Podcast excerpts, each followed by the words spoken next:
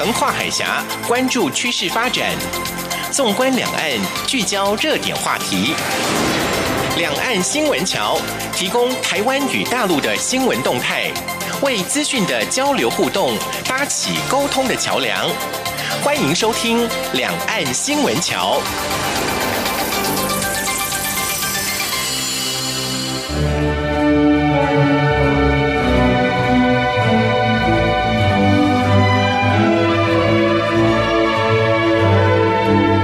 各位听众朋友，您好，欢迎收听中央广播电台两岸新闻桥，我是赵伟成。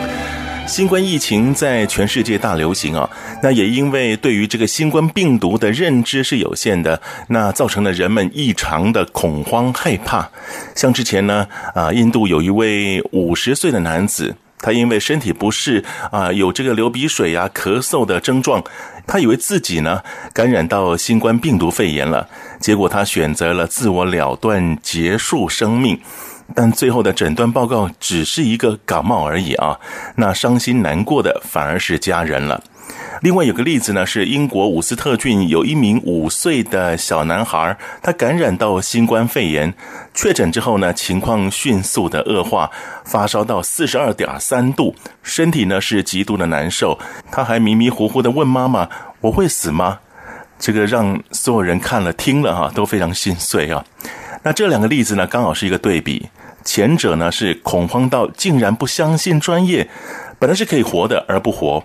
后者呢是小小年纪，他惧怕而茫然的觉得好像会离开父母那个样子啊，让人感觉到他虽然无助，还是以微弱的气息传达出他想健康的在爸爸妈妈身边。那当然了，人类首次面对这个新冠病毒肺炎呢，不知所措或听天由命是自然的。可是现代医学的进步，科学的发达，要找出治疗新冠病毒的良方药剂，其实不难。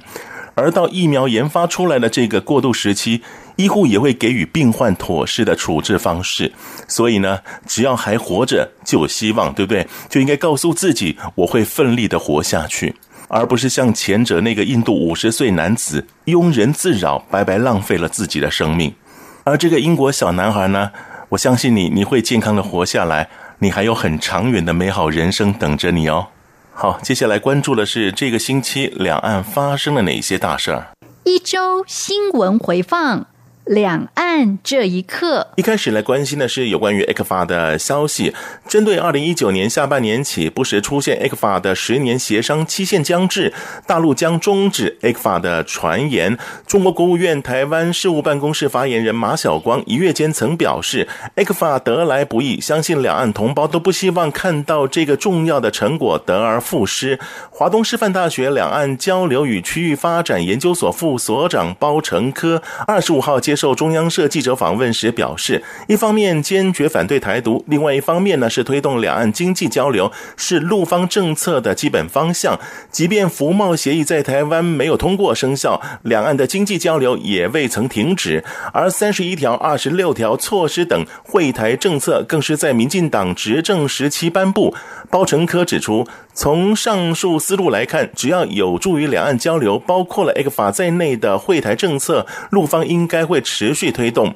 上海社会科学院台湾研究中心执行主任盛九元则是向中央社记者表示，二零一九冠状病毒疾病疫情仍未解决，大陆目前的焦点放在防疫、恢复经济发展以及展现大国担当，帮助全世界走出疫情。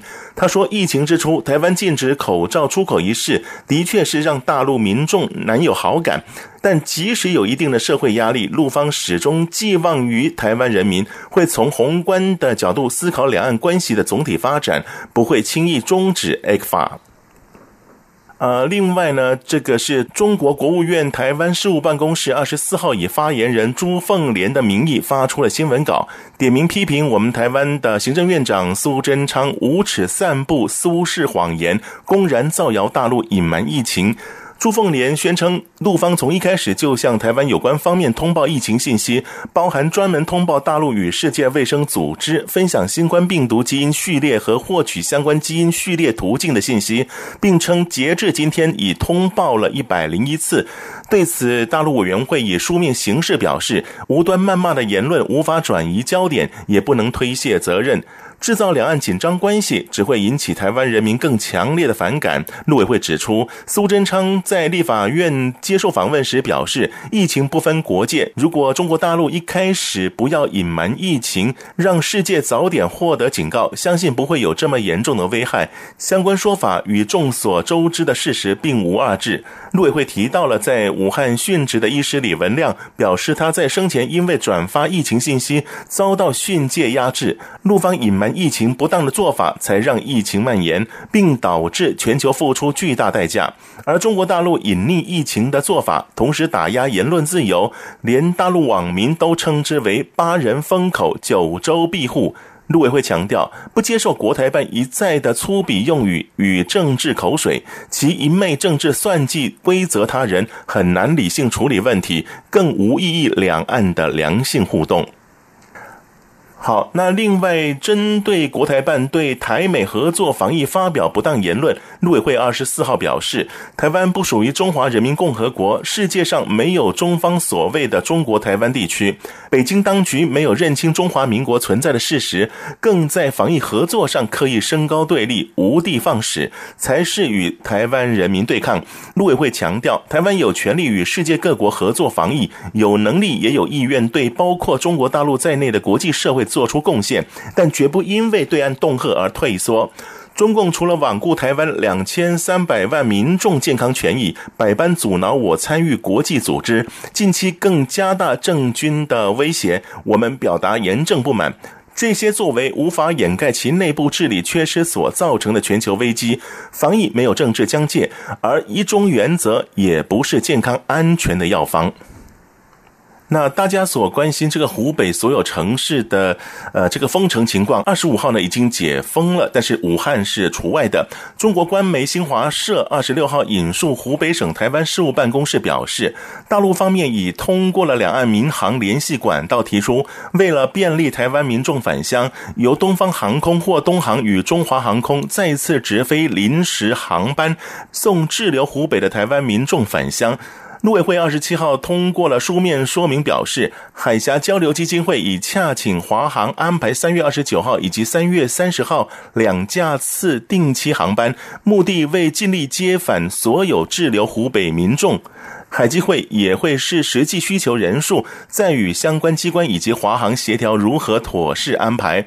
陆委会表示，目前武汉尚未完全的解封，滞留武汉民众可能无法离城至上海搭机。对此，政府会在前两次执行经验与基础上，持续与陆方沟通协调，待商定后呢，紧速安排人员返台。另外是中国民航局二十六号晚间发布通知，要求其国际航空与外籍航空的国际航线只保留一条，每条航线减为一周，不超过一班。对于媒体询问此举是否影响到两岸航班，陆委会表示，两岸航班是据两岸空运相关协议执行的航线航班，非属国际航班或是国内航班。经过洽询交通部民航局，目前尚未接获国际航空公司反映两岸航班异动的情形。陆委会也表示，有关三月二十九号以及三月三十号接载滞留湖北民众的两架次上海飞桃园的华航指定航班，并没有受到陆方民航局发布通的影响，目前仍是依原定计划作业中。那在上海这个部分呢，之前也提过，其实会比较情况好一些哈。不过啊，上海市政府新闻办公室微信公众号上海发布二十七号上午通报，二十六号通过了口岸联防联控机制，报告十七例境外移入的新型冠状病毒肺炎确诊病例，其中病例十三是从桃园出发。通报指出，病例十三为美国籍，二十五号从桃园国际机场出发，于当日抵达上海浦东国际机场，入关之后即被隔离观察。综合流行病学史、临床诊断、实验室检测和影像学检查结果等，诊断为确诊病例。通报指，二十六号新增的十七例境外移入确诊病例，都已转至定点医疗机构救治。已追踪同航班的密切接触者一百一十九人，并集中隔离观察。通报表示，截至二十六号，累计报告境外移入的确诊病例一百二十九例，而这些移入病例中，累计共有十。十四人曾到访台湾，好，所以呢，我们台湾这边呢，也要针对刚刚所提的这个案例呢，啊、再注意一下了。接下来呢，是有一个最新的民调，陆委会最新民调显示，民众认为大陆对台湾政府与民众的不友善态度分别升高到百分之七十六点六与百分之六十一点五，创十五年来新高。更有九成民众不满中共一国两制以及对台湾文攻武吓与外交打压。陆委会副主任委员陈明奇为此呼吁北京当局应理性看待台湾民众的反应与总统蔡英文提出的两岸互动关键基础，并应思考与台湾合作对话处理问题、健康防疫，而非政治围堵，不要趁意打压，此举无助于两岸良性善意的互动。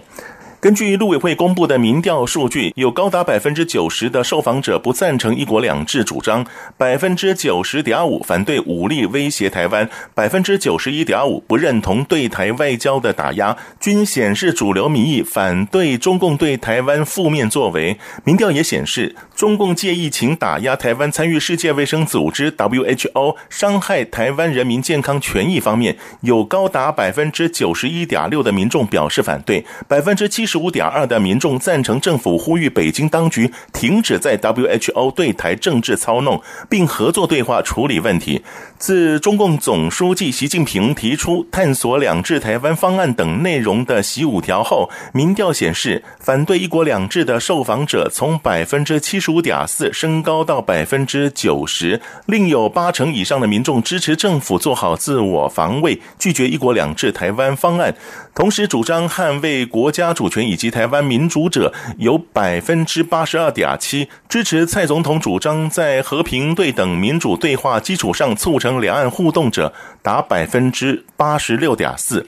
在长期观察的两岸议题方面，主张广义维持现状的民众仍占绝大多数，达百分之八十四点四。另有百分之九十二点一认为台湾的未来与两岸关系发展要由台湾两千三百万人决定，维持长期稳定态势。本项调查是陆委会委托国立政治大学选举研究中心在一百零九年三月十九号到二十三号以电话访问台湾二十岁以上的成年民众，有效样本一千零八十九份，信赖度为百分之九十五，抽样误差为正负百分之二点九七。接下来也是跟疫情有关系，但是呢是个译文方面的消息。受到这个新型冠状病毒的影响，WeAI 第四届两岸青年短片大赛决定延期举办。主办单位在官网宣布，经过风险评估后，决定大赛延期不停办，自三月二十六号至六月二十号征集参赛作品。颁奖典礼等活动则是由往年的六月延期到八月举行。主办单位表示，今年大赛继续征集在上海、台北等共同生活的两岸城市中关于我们爱的故事。主办单位说，今年疫情成为全人类共同的挑战，但期间上海和台北都涌现了不少感人故事，相信能成为作品创作的灵感来源。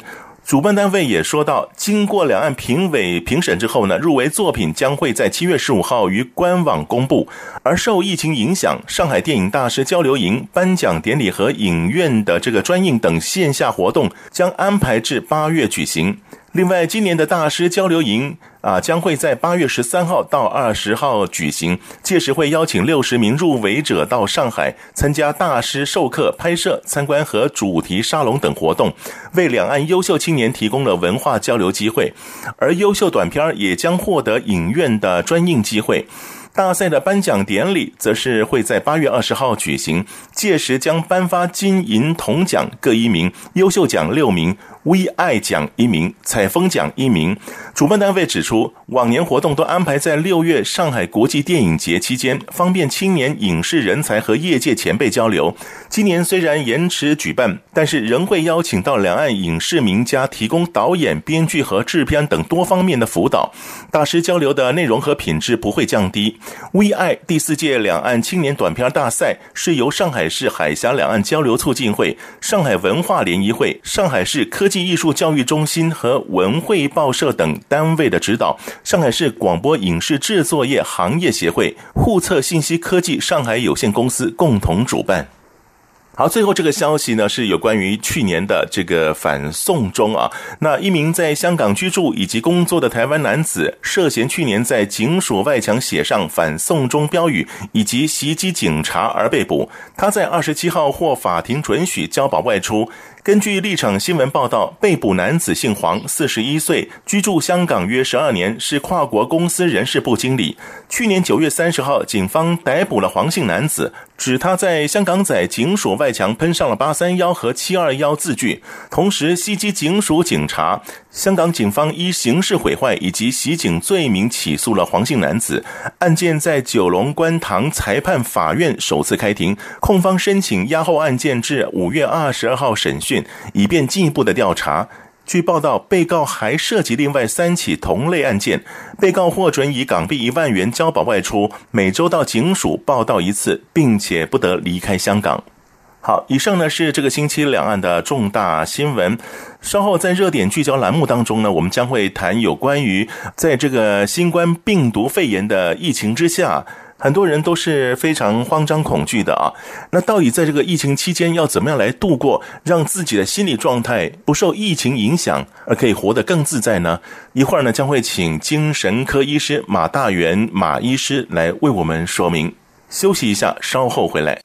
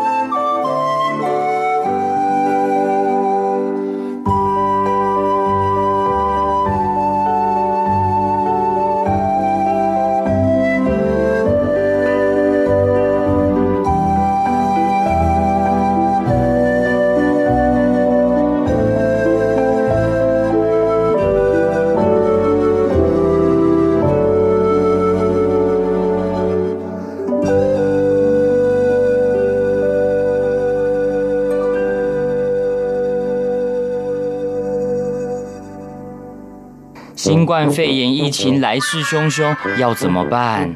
别担心，只要确实的勤洗手，就能有效防范哦。对对对，洗手口诀我都记住了，要内外夹攻大力丸。彻底清洁手掌、手背、指背、指缝，还有大拇指跟手腕。最重要的是，整个过程要搓洗四十到六十秒，才算是有效的洗手哦。RTI 中央广播电台，跟你一起守护健康。阳光就是阳光，闪了我的翅膀。阳光就是阳光，人民自由飞翔。阳光就是阳光，世界在我肩膀。阳光是你，是我生命的翅膀。热点聚焦：新型冠状病毒肺炎疫情自亚洲蔓延到欧美，不但造成了部分国家疫情惨重，也使得有些民众心生惧怕恐慌。不管是中国大陆、台湾、韩国、日本、澳大利亚、意大利、西班牙、法国、德国、英国、美国，都出现了抢购囤积粮食、卫生纸、日常用品等景况。这其中有的是受到谣言影响，有的则是来自民众内心的忧惧慌张。世界卫生组织 WHO 发言人柴伊布说：“这类的需求由恐慌性购买、囤货和投机带动，因此各国政府啊，像是日本首相安倍晋三在推特发文，呼吁民众冷静，否认卫生纸面临缺货。”我们行政院长苏贞昌也表示，政府公粮库存九十万吨，粮食非常足够，国内卫生纸厂六成产能就够全台湾用。另外，大陆云南民众打电话报案，说自己家里啊跑进一只蝙蝠，而且呢还咬死了家里的狗。那因为他们害怕有新冠肺炎病毒，所以呢请消防队员到家里来抓蝙蝠。不过后来证实，狗并不是被蝙蝠给咬死的。今天的两岸新闻桥热点聚焦栏目，邀请到精神科专业医师马大元诊所马大元医师来告诉我们，在新冠肺炎疫情之下，恐惧、焦虑心情的产生原因，以及民众应该如何在非常时期照顾自己的身心灵健康。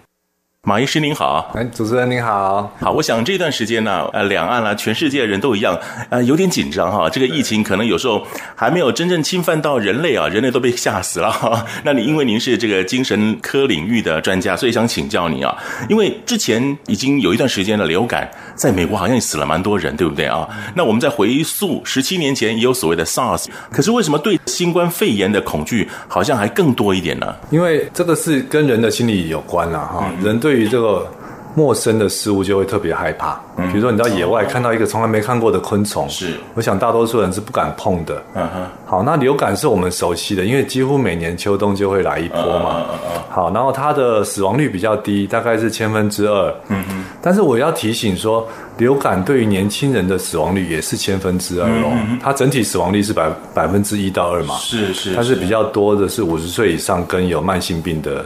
的这样子的民众、嗯、是，嗯，然后再加上就是媒体一一直在播报，那媒体当然会、嗯、会播比较，嗯，这是比较严重的情节哈，比如说死亡多少人啊，或者年轻人或者小朋友都被感染。就会加深一般民众的第一印象，是是这个疾病，然后又会用一些字眼，比如说爆发、失控啊，是是是，对这些这些字眼就会有影响。OK，哎，这我从传播学来讲，好像有这么一个说法，有放大、扩大的效应，所以呢，很多人就会被这个啊数字啊，被这个所有内容给吓着了嘛，对不对啊？啊，那所以如果我们有所谓的恐慌啊、惊吓，那是。正常的现象啊、哦，OK，因为毕竟是未知的东西嘛，对不对啊？那另外想请教一下，就是说，既然在亚洲啊，所谓的爆发好了哈，可是呃，在初期来讲，好像欧美他们是无痛无痒的样子哈，他们对于这个疫情好像也没什么特别关注。那结果到现在哇，蔓延开来了哈，所以难道欧美人是没有所谓的恐惧吗？他没有惧怕吗？我我的感觉，欧美它是比较成熟的自由民主社会啊，嗯嗯嗯，然后。所以他们的自这个个人主义的色彩会比较浓，是，那政府也已经养成习惯，尽量不要限制人民的自由跟权益。嗯、对对对，对不对？所以政府就会觉得说，我把该该公布的资讯公布给大家，嗯，然后大家自由自己做决定，说要保护自己到什么程度。哦，对，因为他们对于限制人民的自由是很大的禁禁忌，甚至有可能会违宪呐、啊，可能是这个原因造成的。OK，难怪有一些这个美国艺人说，他宁可 是要自由，也不要被呃这个锁在家里头啊啊，所以可能跟民情也跟他法律有些关系了啊。呃，我觉得有时候网友啊，这所谓的酸民哈、啊，讲话有时候太犀利，可能会造成某种程度的伤害啊。呃，像之前不是有武汉的台湾人嘛哈，那已经有两次了包机回来了。嗯，在那过程当中就有人说，你们就留在那个地方，不要回来了。那最近呢，欧美。疫情严重了，那还有一些酸民就说：“你们就留在那地方，你也别回来了。” 那连大陆内地他们自己也是一样哈，就说这个可能别省就好像有点歧视这个湖南啊、武汉这些人。那这是基于什么心态？是因为媒体太发达呢，还是说这个酸民他躲在幕后没人看见，他可以为所欲为的去讲他想想讲的话呢？对啊，这些可能都是现在社会蛮常见的一种现象了哈。嗯那在心理学上来讲，我们这就代罪羔羊的一种效应哦。就当这个群体压力大的时候，是那人们自然就会要找找一个比较弱势的的人，一个弱势的对象，嗯哼，好去把压力转移到他身上。嗯哼，好像最古时候就是只要有天灾人祸，就会找人来献祭嘛。哦，好，这个就是一个戴罪羔羊。那现在的现现今社会很文明，但是还是会有哦，嗯，比如说。班上如果课课业竞争压力大，嗯哼，就会有比较弱势的同学被霸凌、哦、被欺负，是，对不对？那也是戴罪羔羊。是，那家庭也会，像常常有这个家人带孩子来说啊。全家人就是这个孩子最有问题，嗯哼。可是我们整个最后评估下来，不是，嗯哼，是大家都压力很大，全部转移到这个孩子上，所以这个孩子的症状最多。哇，所谓的戴罪羔羊还不是现代名词，自古到现在都曾经发生过这些事情嘛。提醒就是说，其实任何人都有可能变成戴罪羔羊，哦，对不对？所以成熟的社会不应该有这种心态。之前不是也有医生他们在 Facebook 上面有点讲他内心话，也觉得很难过。他是专业医生嘛，对不对？就。被邻居讲说：“哎，你们垃圾别乱丢。”那最近还有就是有个医生就被一个老先生看到穿着你们这种医师袍，就说：“你怎么会在这边？你赶快走！”当个医生本来是很有尊严的一件事情，结果到现在这个疫情时间啊，反而是被某些不理智的人给唾弃。这为什么会这样子呢？我觉得第一个就是应该是少数人，然后那不代表说大多数人的声音。第二个就是真的就是过度焦虑下产生的一个不理智的现象，想要找一个可以怪罪的对象，好，或者是说太觉得。没有安全感了，嗯，所以他想要有一种完美主义，想要所有的可能的这个危险。有危险的这个，但是所谓的危险不是真实世界危险，是他脑袋中觉得危险的人事物，他都想要排除啊。是，要不然你看以前我们看到像医生您啊，我们是肃然起敬啊。其实医生他比我们更懂得专业知识，怎么样去做好医护工作，所以其实他比我们更注意嘛，是不是？注意防疫的概念。是。那现在你看，政府明明就说国外回来人啊，先自主管理一下啊，不要乱跑。可是你看，从一发生到现在啊，都还有好多人在外面跑，然后呢，还被这个政府。给抓着了哈，那这些人他明明知道他自己可能要啊自我管理个十四天，那他耐不住性子吧？那为什么要跑来跑去？这是什么心态？哎，其实人本来就是高度不可不可预测、不可控制的。不要说特别的人，我讲一般人，比如说要戒烟、嗯、要减重，是很多人说连管自己的嘴巴都管不住。嗯好，那更何况就是呃有各种年龄层啊。好，然后各种这个工作啊，或者或者有的时候真的是自己的职责这些的，好，所以确实人你要一个人跟他过去习惯的方式，突然有个一百八十度大大转变，我觉得很多都在心态心理上是会没办法承受啊。嗯嗯。所以我觉得制定规范的时候就要想一下，说有哪些可能的状况，或者他的心理状态要需要怎么样的去辅导啊，或者用别的替代方案来来满足啊。嗯。那还有一个就是哇，这一两个月啊，全世界各地都出现的抢购的这个风潮啊，这个风潮有点太太 over 了哈。你看，像之前我们曾经也遇过像卫生纸之乱嘛，对不对啊？那因为疫情的关系，所以台湾呢也有这么一波啊，也也抢购了这个卫生纸。然后呢，大陆呢也是一样。那大陆明明他们的目前没有传出呃物资缺乏的问题，还是有些民众不见得是湖南省的，可能其他省份的人也在抢购东西啊。连日本我们都觉得最规矩的国家，他们二月份就开始抢了哈。那现在欧美，你看美国也好啦，这个英国也好啦，西班牙啦，什么意大利等等，他们也在抢购。那这个抢购不是只有我们华人会这样子，全人类都都会有这样的一个情况啊。那为什么呢？人在面临压力的时候，他会。哎，理智的大脑就会越来越没办法正常的运作，就会由这个比较原始的大脑接掌。是，是的，比如遇到火灾啊或者车祸的时候，我们会突然就会变成一个本能的反应模式。好，那我想就是也是大家在看到新闻啊或者很多讯息的压力下，好，我们就回到我们最原始的状态。是，那原始人确实就是要有收集足够的物资来，比如说过冬啊，或者要预预防这个饥荒这些的。对，那我是觉得如果。市面上的东西是够的，让大家有充足的这个采购哈，让家至少放在家里安心，这个也是可以。我觉得是不管是政府或者或者商业界可以做到的话也不错。其实现在最大的问题反而是经济嘛，经济会一直下降。那大家采购变多的话，也算有一些提升提振经济的效果。只是我们政府已经在呼吁了，我们所有的不管是粮食也好啦，还是像卫生纸啊这些生活用品啊，足够啊，让你用用到饱啊，买到饱。可是民众还是一样会恐慌。不过您刚刚讲了，真的很对啊。呃，人类最原始的就是会堆积东西、囤积物品，有安全感嘛哈。所以我们还是要呼吁各位朋友哈，呃，其实现在。市面上所有的粮食、所有的物资都还足够，您不要用抢的，您只要按照生活步骤去购买东西就可以了。当然了，因为药剂目前还在研发当中嘛，可是呢，还是一样，哪边传说吃个什么东西也好啦，啊，哪个药草啊，吃一吃可能有帮助啊，那这个是我我们是要保护自己的心态吗？对，因为这个其实在医学上很常见哦，比如说癌症会突然有个偏方，大家就会想用看看。对对对。但是在就我们的真正的这个科学的领域来看的话，有这个研究的效力的问题。比如说个案报告，就比如这个人吃的有效，不见得代表其他一百个人吃的会有效，对不对？那真正效力最高的研究是叫做随机双盲嘛，就我们把人分组。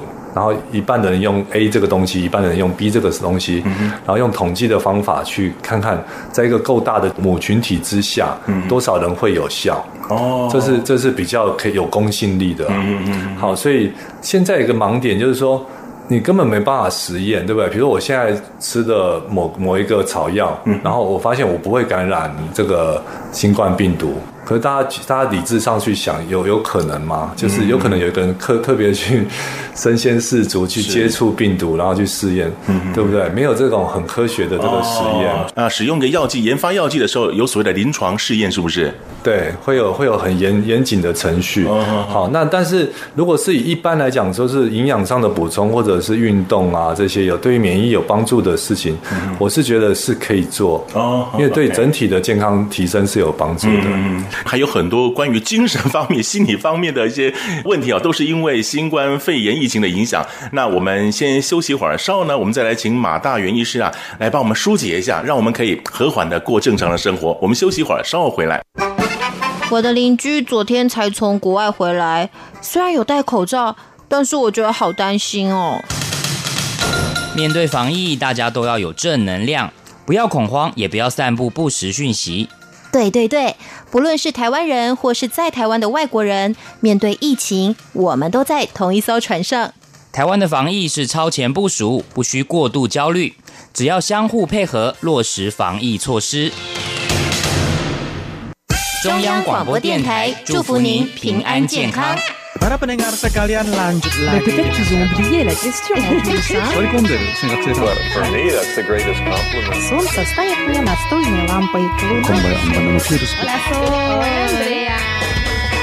无论你在世界的哪个尽头，请你跟我这样做。Turn on your radio。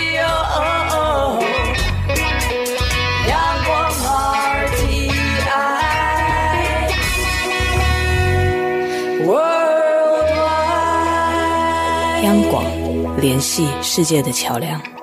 这里是中央广播电台两岸新闻桥，我是赵伟成，为您所进行的栏目是热点聚焦。节目当中，我们所邀请到这位来宾是马大元诊所马大元医师，那他的专业领域呢在精神科方面，所以有很多的这个心理疏解呢，还真的是要找这个马医师。最近您看诊有很多人因为新冠肺炎疫情啊，找您来解惑吗？有没有这样的情况？呃，比较特别的是。呃，有些患者反而一点都不害怕。啊，真的，啊，因为他他会说，我平我平常就已经不快乐了，嗯、所以我我不在意这种这一类的事情了，或者他自己本身的烦恼更强烈，怎么帮他做一个适当的治疗呢？呃，如果是这样，我我会就会也是给他一个正向的回馈啦，嗯、就说哎、欸，很不错，你看大家都担心的事情，你反而可以不在意。正向思考的能力是 OK 的啊，很、嗯嗯、很多事情你可以想得开。是，那你回到你原来最在意的，比如说夫妻问题啊，或者亲子问题，啊、你也可以这么想得开的话，嗯、有可能就会开始是一个转机了。所以你也没有否定他嘛，对不对？对啊。OK，好，那我想其实您刚刚提到是您的病人当中有些是不害怕的，可是以目前的情况，害怕的人可能比较多，对不对啊？那有没有可能一种情况就是说，新冠肺炎疫情还没有影响到你，结果呢你自己啊反而担心这个担心那个啊，尤其担心这个疫情的关系，反而有其他疾病出来了，有没有可能？尤其是心理上啊、精神上的，这个很常见的。我讲几种哈，第一个就是焦虑症，就他本来就是大事小事就会紧张的，那碰到这样的新闻一直报或者疫情一直提升，他就会焦虑度就会更高。第二种就是这个强迫症，好，本来就很怕脏啊，怕细菌、怕病毒的，然后在这个疫情的影响下，哈，他就会更觉得没办法过日子，甚至就没办法出门了。哦，会这样子啊？对。然后还有第三种叫做绿病症。就他觉得身体有一些症状，他就会直接联想到某个严重的疾病。嗯嗯嗯。像过去一般一般没有疫情的时候，大家都联想到癌症，比如头痛就觉得是脑脑瘤啊。那现在有疫情之后，确实有很多人说：“哎，我这个咳嗽会不会是这个这方面的问题？我这个呃发烧了，觉得是热热的哈，康康就是热热的感觉，会不会是这个这个问题？”他会一直在脑海中想。嗯，好，甚至有的人都跑去一直要 重复要要做筛检是，我们有听到这样子的案例。那所以这个从哪些的动作当中可以分辨出来？哎，他可能有些状况了。我们一般是这样子分的哈。第一个就是程度，好，就是如果说比如说十个人在聊天，大家的担心是差不多的，是 OK 的。但是如果担心到睡不着觉，嗯，担心到整个人都变得很萎靡啊，很不快乐的话，就表示程度太超过。第二个就是时间。对，你想到这个事情的时间，比如看完新闻啊，稍稍微受影响啊，跟家人聊天又没有事了，好，这就还好。那一天一半以上，甚至八成的时间都在担心这个，一定是有问题的严重程度，持续的时间。然后第三个就是功能，好，就比如说本来可以上班的没办法上班了，本来可以做家事的人没办法做家事了，会到这么严重？会啊，因为他的焦虑太焦虑，一直盘踞在大脑里。那焦虑是很耗能量的，等于是大脑能量都用来焦虑之后，他就觉得什么都做不来了。这样有这以上这三个状况啊，就是程度太高，时间太长，好，然后影响到这个原本的功能的话，这样子就应该就是要就医啊。嗯嗯，是哈，因为前段时间呃，有一位男性可能心情不好，他以为就像您刚刚说的啊，他以为他自己染上了这个新冠肺炎嘛，对不对？结果呢，去做了什么采检啊？采检还没结束啊，寻短见，报告出来了，感冒而已。啊，所以他是忧心过头了，是不是？类似这样情况，就跟你所所说的好像蛮符合的嘛，啊。对啊，就是我们如果专有名词就是叫做绿病，甚至或者叫做一个这个身体的妄想的程度啊。如果在刚刚您所说的，因为疫情之下，然后呢，产生了很多一些有可能的其他精神方面的疾病的话，那在你们的处置方面哈，你们在医疗方面是怎么样来来做一个控制呢？如果已经到达像刚刚讲的哈，就是甚至到疾病的程度的话，好，我们还是会做一个完整的评估。好，那我一般的做法就是分成身体跟心理。好，那以身体来讲的话，最常见的原因是血清，大脑的血清素不足。好，那血清素在大脑是负责让人平静，血清素不足就会进入焦虑啊、恐慌啊，一直钻牛角尖的状态。嗯嗯好，甚至强迫症、绿病这种状态。嗯嗯好，那这样子就可以用提升血清素的药物来治疗。好，那如果心理的话，就是看他的思思考模式。嗯嗯如果是非常的偏执、非常的牢不可破的话，就可能要再转介心理的心理方面的治疗。好，所以呢，还是要奉劝各位朋友哈，这个疫情蔓延。可能还没有影响到你，但是你自己呢，被这个自己的忧心啊、担忧呢，给害死了自己也不一定。所以呢，真的要特别小心。那当然，现在啊，我们当然说了，就是希望大家能够平静的过生活啊。可是难免还是心里会这个起起伏伏的嘛，对不对？那面对这样的新冠肺炎疫情，我们应该保持什么样的心态呢？对我，我觉得这个肺炎哈。有一个最好的类比就是交通事故。你看，我讲一个数字哦，台湾一年交通事故有三十多万件，对，好，然后有四十多万人的死伤，好，那死亡其中死亡大概三千多人，好，这是历年差不多都是这个数字。那跟现在新冠肺炎的数据来比，是差异非常非常大。但是我们不会因为。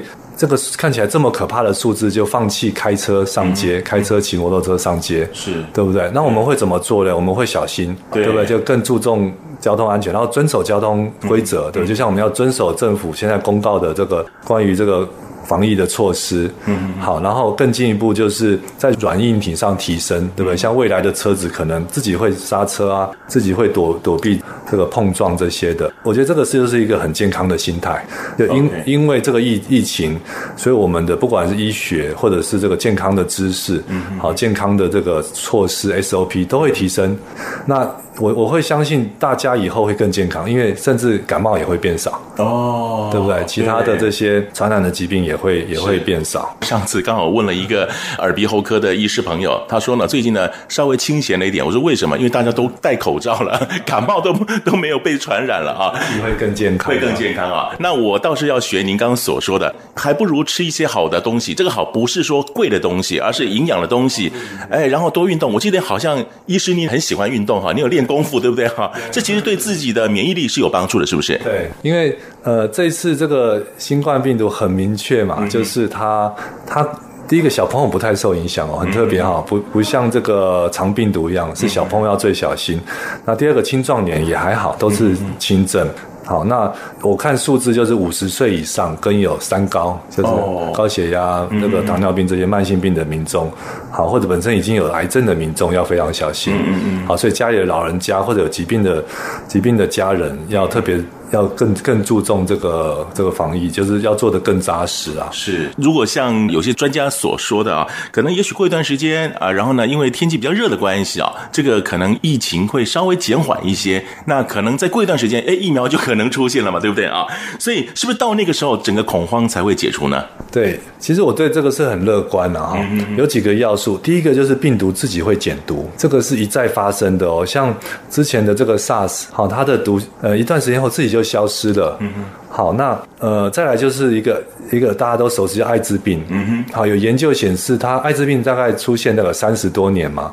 早期我们常常听说某个名人因为这个疾病死亡了，现在很少听说了。嗯哼，一方面是药物药物进展不错，哦，另外一方面就是药疾病会这个病毒会自己减毒，因为。通常很快来得快，像伊波拉这样的病毒反而好防治，嗯嗯嗯，因为它太快发生又太严重了，大家会很重视。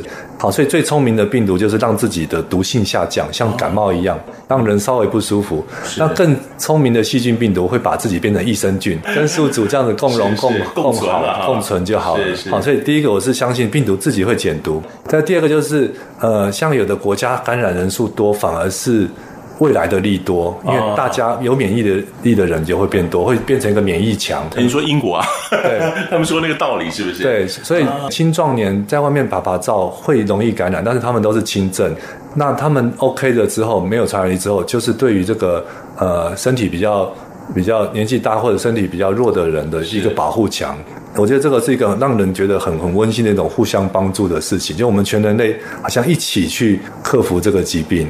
好，那再来就是药物跟疫苗，那我相信一定会很快会有结果。嗯，像之前大家担心的 C 型肝炎，对不对？现在根本就是是一个可以很轻松的治就可以治愈的一种疾病，所以只要是资源投入进来的话，药物疫苗我相信很快都会出现啊。是了解。其实我想这一次的疫情，当然对人类啊是整个一个非常大的伤害。不过呢，也给我们很大的醒思。比方说啊，像我们台湾人是很习惯戴口罩的。那你看，像大陆啊，还有一些欧美国家，他们们平时是很难很难得会戴口罩。那大陆的朋友现在也开始了，哎，懂得戴口罩的重要，而且呢，吐痰的也少了啊，所以就表示说，我们从这个疫情当中也学到一些教训了嘛，对不对啊？好，那最后医师有没有提醒听众朋友的？最后就是我还是提醒说，呃，其实人生很多困境啊，它都隐藏了正面的意义。好，所以我相信这个疫情它也有隐藏很正面的意义。好像我前几天也是听广播就听到说，呃，这个疫情可能会全面提升这个呃。远距的这个科技，呃，就是我们都好希望可以在家里工作，是是，是，但是还没有这个，就是这个环境还没有这个一个力量来推动。但是像疫情之后，哎，好像很多公司发现在家工作是可行的，效率更高了，效率更好。对，就那以后的人就很幸福啊，是，他有更多时间陪伴家人、孩子啊，嗯嗯，然后工作的方式可以更自由。然后这个疾病又让全世界人都团结起来，就像有个电影叫《ID Four》嘛，对对对，对，外星人打来，哇，大家都 抛弃这个成见，都团结起来了。好，然后再来就是说，呃，我是抱持一个正念的态度啦，就是正念它是一种活在当下的艺的艺术。好，就是因为很多人确实是有这个虑病，就担心疾病的倾向，然后来就医。我常常都这样子来开导，就是其实生命的价值不是在你活多久，嗯，或者多么健康。而是你做了什么，嗯嗯，对不对？像这个史蒂芬霍金，天文学家、物理学家，好，他的研究就已经战胜他这个呃渐冻人的这个身体了。对，好，那我我再讲一个例子哈，唐朝的诗人张继，他只是他只有红一首诗哦，《枫桥夜泊》。嗯对不对？就流传千古了。嗯嗯。好，所以与其担心很多事情，我们还不如想说，我们真正要的是什么？哦，活在当下了。对，活在当下，然后怎么样让自己快乐？嗯，怎么样让自己是有贡献的？是，怎么样让人生是不虚此行的？啊，毕竟啊，疫情之下，每个人好像忧愁满面的哈。现在呢，听了医生的一番话之后，你会觉得，哎，生活还是可以正常的过呀，心情还是可以很快活的。谢谢马医师接受访问，谢谢您。不客气，谢谢大家。好，我们休息一会儿，稍后再回到。两岸新闻桥。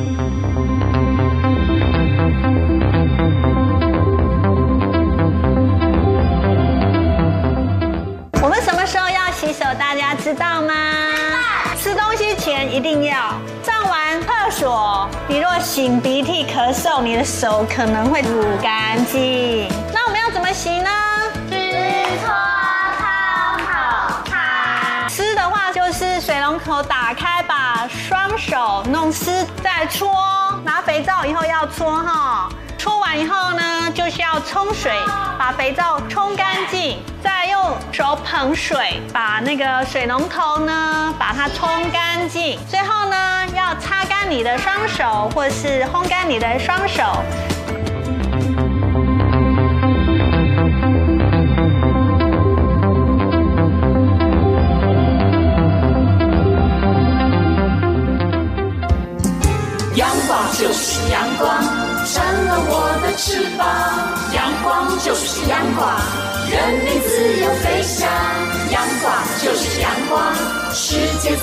肩膀。阳光是你，是我生命的翅膀。回到两岸新闻桥，我是赵伟成。前段时间我在节目当中分享了一位听众朋友的春节祝福啊，我说为什么会晚到两三个月啊？那后来想想也是正常的，因为刚好是新冠肺炎的这个疫情时间嘛。所以呢，寄送邮递稍慢一点是有可能的啊。那这边刚好有个信息要告诉听众朋友，如果是台湾的朋友，可能要特别注意一下啊。我们中华邮政这边是增加了一些停收寄发的国家，有三十七个国家各类的航空邮件，暂时停收国家共有一百零二个。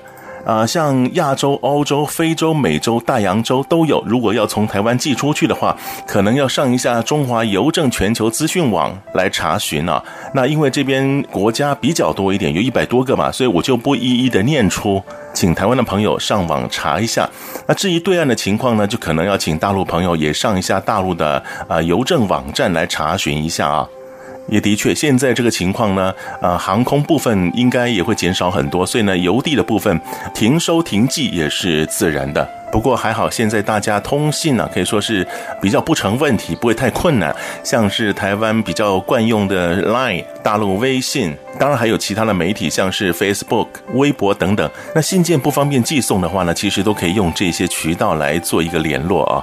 好，看看时间，节目又到了尾声，也谢谢各位朋友您今天的收听。别忘了下个星期同个时间，请继续收听《两岸新闻桥》。赵伟成祝福各位平安健康，再会。